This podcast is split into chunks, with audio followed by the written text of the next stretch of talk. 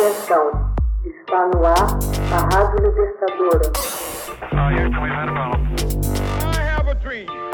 Assim sendo, declaro vaga a presidência da República. Começa agora o Hoje na História de Ópera Mundi. Hoje na História, 31 de agosto de 1888. Primeira vítima de Jack o Estripador é encontrada. O cadáver de Mary Ann Nichols, uma prostituta chamada Polly, é encontrada na noite de 31 de agosto de 1888, horrivelmente mutilada, na passagem Book em Whitechapel, um dos bairros mais pobres do East End de Londres. Entre 31 de agosto e 9 de novembro, cinco outras mulheres seriam assassinadas nesse mesmo bairro. A polícia da Scotland Yard passaria a investigar sem qualquer resultado o misterioso assassino em série, alcunhado de Jack o Estripador, cujo nome foi tirado de uma carta enviada à Agência Central de Notícias de Londres por alguém que se dizia o criminoso. Suas vítimas eram mulheres que ganhavam a vida como prostitutas. Duas delas tiveram a garganta cortada e o corpo mutilado. Teorias sugerem que, para não provocar barulho, as vítimas eram primeiro estranguladas, o que talvez explique a falta de sangue nos locais dos crimes. A remoção de órgãos internos de três vítimas levou os policiais a acreditar que o criminoso possuía conhecimentos anatômicos ou cirúrgicos. Os jornais, cuja circulação crescia consideravelmente naquela época, deram ampla cobertura ao caso devido à natureza selvagem dos crimes e ao fracasso da polícia em efetuar a captura do criminoso, que se tornou famoso justamente por conseguir escapar impune.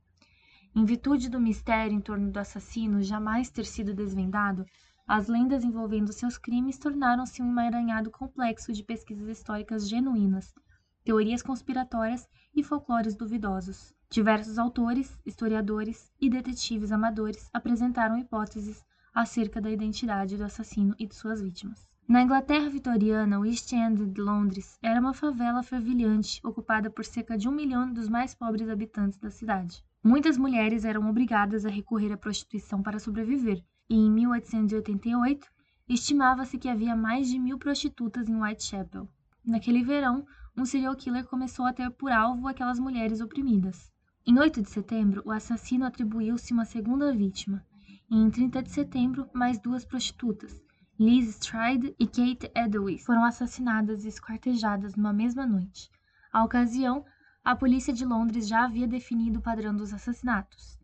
O criminoso, oferecendo-se pagar pelo sexo, atraía a vítima a uma rua ou praça isolada para então cortar seu pescoço. Enquanto a mulher rapidamente morria esvaída em sangue, ele a mutilava brutalmente com a mesma faca de 15 centímetros. Devido à natureza excessivamente brutal dos seus crimes e à cobertura jornalística dos eventos, o público passou a crer cada vez mais em um único assassino em série. Apesar das investigações não terem sido capazes de conectar as mortes posteriores com os assassinatos de 1888, a lenda de Jack o Estripador já havia se consolidado. A polícia, que não dispunha à época de modernas técnicas forenses, como impressões digitais e tipologia sanguínea, não tinha a menor ideia de possíveis suspeitos. Dezenas de cartas supostamente escritas pelo assassino foram enviadas à Scotland Yard, porém a vasta maioria delas foi imediatamente considerada fraudulenta. Contudo, Duas cartas escritas pelo mesmo indivíduo aludiam a fatos do crime que eram do conhecimento apenas da polícia e, evidentemente, do criminoso. Essas cartas, assinadas como Jack o Estripador, só fizeram tornar ainda mais popular o apelido do matador em série. Em 7 de novembro, após um mês de completo silêncio, Jack eliminou sua quinta e última vítima, a irlandesa Mary Kelly, uma prostituta ocasional, de todos os cadáveres de suas vítimas, o de Kelly é o que estava mais espantosamente mutilado. Em 1892, sem nenhuma pista adicional nem mais registro de mortes, o caso Jack o Estripador foi arquivado. Hoje na História, texto original de Max Altman, organização Haroldo Cerávolo, locução Camila Araújo, edição Natália Mendes. Você já fez uma assinatura solidária de Opera Mundi? Com 70 centavos por dia, você ajuda a imprensa independente e combativa. Acesse www.operamundi.com.br/apoio.